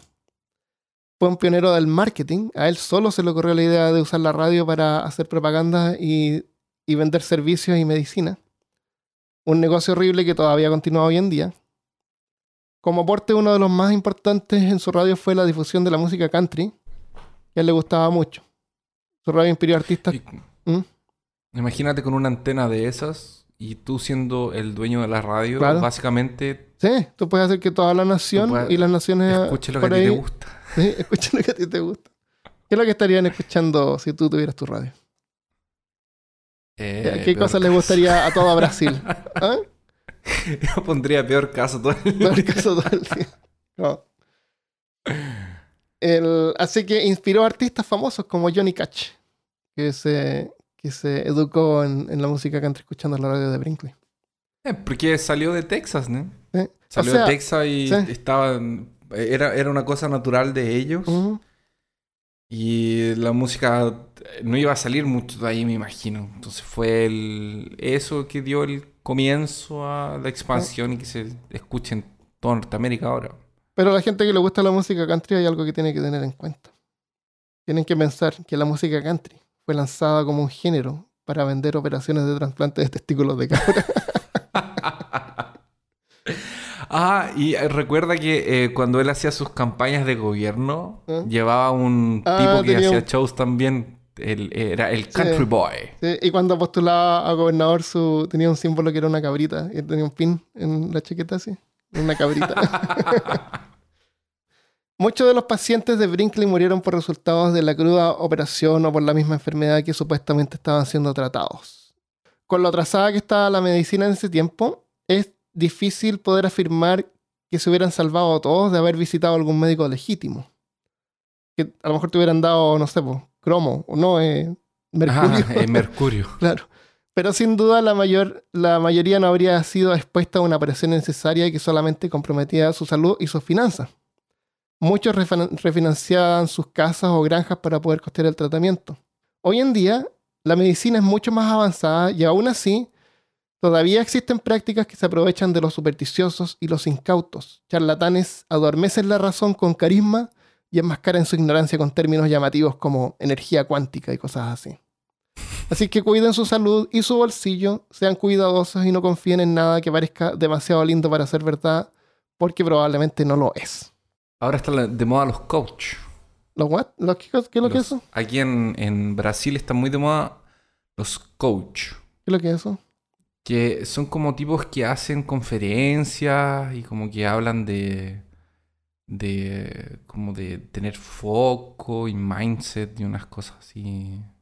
Ah, Son charlatanes. La mayoría son charlatanes y te cobran dos mil reales por ir a una conferencia y estar tres días escuchando, no sé, pues ellos hablar de éxito y cosas así, la gente lo compra. La gente lo compra. Les da como ánimo. ¿no? Yo, yo lo que entiendo es que el coach empezó como una cosa que era un acompañamiento, como para que tú tuvieras foco en un objetivo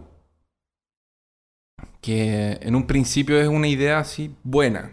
Es, un- es- es alguien que te como que eh, eh, te, te ayuda a que no pierdas tu norte. O sea, tú le dices, ah, mi- yo quiero alcanzar esto en el futuro. Entonces, como que él te ayuda a que no te desvíes, porque es una opción. Es Una visión de un entrenador. tercero. Es como un entrenador, una, es una cosa así.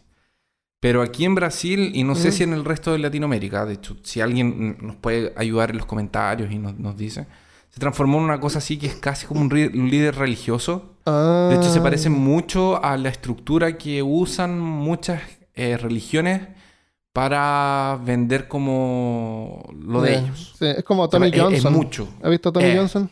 Tipo grande, Sí, creo como que que, Me que parece habla que eso. público y, Exacto. y- Entonces, y, y le pusieron a, y, y colocaron eso de la energía cuántica, de la alineación de energía atómica y cosas así como. Porque pa- para pasó de ser un. Exacto, de ahí se chacrió y ahora es una cosa así. A mí me da. Y, y, y es gente con. eh, y no es gente tonta la que va. O sea, no es gente sin educación, no es gente. Es gente que tú realmente te cuenta eso y tú dices así, pero que. Es, es como cuando alguien viene y me dice que entró en un sistema de trabajo independiente que es un- una Ah, cadena eso de es que, que hay que comprar no sé cuántas cosas y las Eso, y tener y dos amigos, súbditos las, y las eso, cadenas, y la- tener dos, eh, las pirámides. la- eh, las pirámides. Es como cuando alguien viene y me dice, no, es que entré en esto, y, y tú ves a la persona y es como, pero tú no tienes perfil de eso, ¿cómo caíste? Sí. Entonces, de repente vienen, no sé, pues viene un, un, un colega de, de- No, mejor esa parte no, no la ponga. Pero viene un, alguien conocido, un profesional, y me dice, un profesional que yo considero una persona inteligente, con sus dos pies en la tierra, una persona escéptica, Ajá. y viene y me dice, no, es que fue el final de semana y, y pagué, no sé, po, eh, 500 dólares para ir y, y que, no sé, po, eh, un, ga- un cara- un gallo me grite y, Claro. y despertarme a las 3 de la mañana corriendo, ¿cachai? Es como, horrible. ¿para qué? Es como, ¿Para es qué? como que te- debe, debe dejarte sen- sen- sintiendo bien, pero es como no mejor que ver una película en el cine. Exacto. No sé qué es. Pero más caro. Qué, qué es lo que... Sí. Como que te venden una cosa así. Es que esa es la no cuestión, el- es súper fácil, o sea, no es súper fácil hablar en público, pero hay gente que tiene esa facultad, la carisma, de Sí. poder eh, influenciar. Entonces, entonces, pueden ganar plata con eso. Entonces, no significa que cada, cada persona que tenga carisma es bueno. Hitler era carismático. Todos los líderes fascistas son carismáticos. Sí. No hay que dejarse influenciar, hay que informarse. Sí, eh, eh, Es súper importante eso, Armando, porque nosotros no es la primera vez que vemos un charlatán. En Eh. el podcast hemos hablado varias veces de, de gente que se deja engañar. Y como nosotros hablamos de temas que para nosotros son actuales, de 1930, De 1920, ¿no? claro, y siempre nos vamos más o menos para allá, pero no quiere decir que no suceda hoy. Sí, Entonces, sí, de todas maneras. abran los ojos, investiguen un poco, Sí. eh, está, le- está lleno de información, entonces hay que saber filtrar y no compren cualquier cosa. Tengan cuidado. Compren el tónico de peor caso que les ayudará a diferenciar de los estafadores de la gente que realmente tiene conocimiento.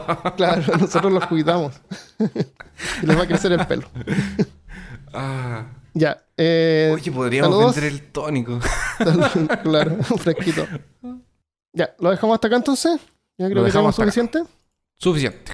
Muchas gracias a todos por escuchar. Espero que les haya gustado el episodio. Muchas gracias por todo lo que nos apoyan en Patreon. Es súper importante. Si quieres colaborar en Patreon, puedes ir a patreon.com slash peor caso.